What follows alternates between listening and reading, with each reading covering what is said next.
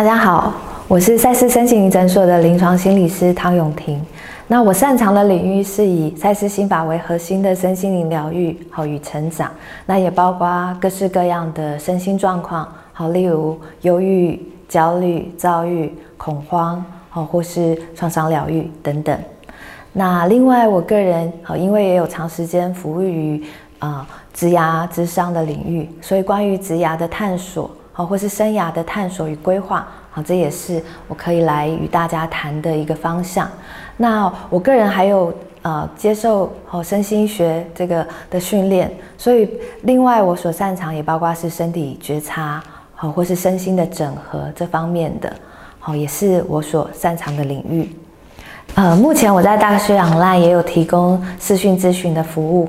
那欢迎大家，好，如果有需要的话，可以来跟我谈一谈。或是聊一聊，目前官网上也有我的线上催眠引导课程。那这个课程呢，是关于几个主题，它包括了和可以让你睡前更放松，然后也包括了是可以让你去连接你的爱的能量，好去帮助自己，然后也包括可以让你去建立一个专属你的疗愈空间。然后还有一个很重要的，好，是来建立你的能量圈，也就是形成你一个健康的、有能量的一个界限，来帮助自己。所以欢迎大家可以透过这些课程，好来启动你潜意识的能量。那这些课程也可以帮助你很轻松的，好在家就可以练习以及学习。那欢迎大家有兴趣，好可以来一起参与这样的线上催眠课程。在催眠中会被控制吗？好，这是很多人来做催眠的时候会好奇或会担心的一个问题。那呃，我在想呢，这可能是来自于很多人对催眠的经验呢，都是可能来自于曾经看过的这种催眠秀啊，或是会醒不过来，我像这些问题。那在这里，我要先强调一个很重要的一个概念是，所有的催眠都是自我催眠。这是什么意思呢？就是在催眠中呢。其实，催眠师去启动的是这个人的自我催眠，好，也就是说，在催眠中，如果发生任何的一个改变，好，或是一个啊你的行动，好，或是情绪上的调整，那是来自于你的内在已经有意愿愿意改变，或是有意愿愿意调整，好，这是一个最重要好关于催眠的定义。所以在催眠中，一个催眠师。他能够帮助个案的，好，一定是因为这个个案已经有意愿愿意改变了。那如果这个个案内在是没有意愿改变的，那催眠的效果，哦，一定会是打折扣，甚至是不会发生结果的。那我们刚刚谈到这种催眠秀中，也许哦，有些人曾经记得，哎哎，这些人好像怎么会被催眠师催眠，就会去，比如说学狗叫啊，或做一些很奇怪的表情。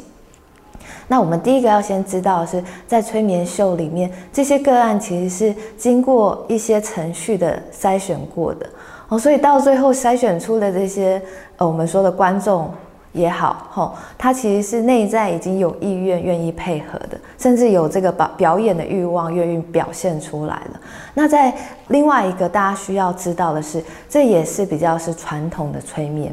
也就是说，传统的催眠它是力量交给催催眠师的，好，或是说催眠师是比较有权威的，好，所以好像啊，这个个案会看起来好像是来接受催眠师的指令，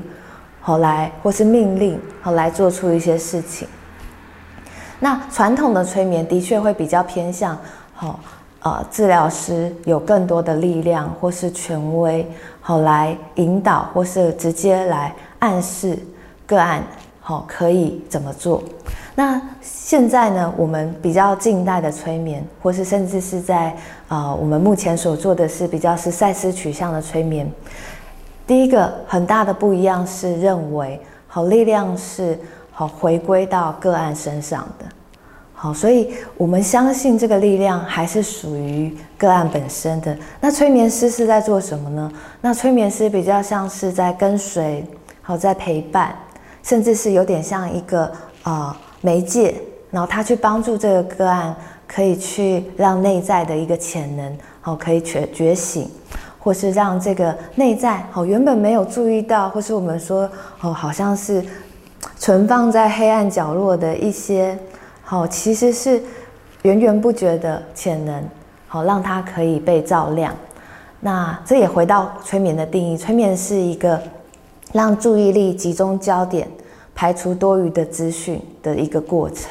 好，所以当你的呃注意力好，如果可以被聚焦在这些好可以帮助你的事物上，好，而排除那些会影响你的，好，其实你的潜能就已经好有很大的提升了。那呃，其实，在赛斯书里面有讲到。哦，赛斯有说，我们每天其实都不断的给自己在做自然的催眠。好，那所以在自然的催眠中，其实你当你有意识的，好集中在某个信念上、某个意念上，你就是在做自然的催眠了。那如果这个自然的催眠可以被应用在在比如说疗愈上，好在创造实相上，在改变自己上，那其实它更有效率的帮助你把这样的能力。好，去发展出来。常在自然催眠中，反而是有点像是呃被动的，好去接收一些也许你并不需要的一些暗示。好，比如说呃，大家如果去整理自己从小到大，好，如果你可以去好好的整理，你就发现从小到大，你可能好在呃被动中，或是在没有觉察中，你自然的被。好，他人去催眠了一些，好像是限制性信念，好像是一些规则，好像是一些框架。那如果要破除这种自然催眠，其实是回到哦赛斯说的，好自我觉察。哦，当我有自我觉察的时候，好，我可以开始知道这些对我的影响。那如果再透过催眠，这像是一种有意识的觉察，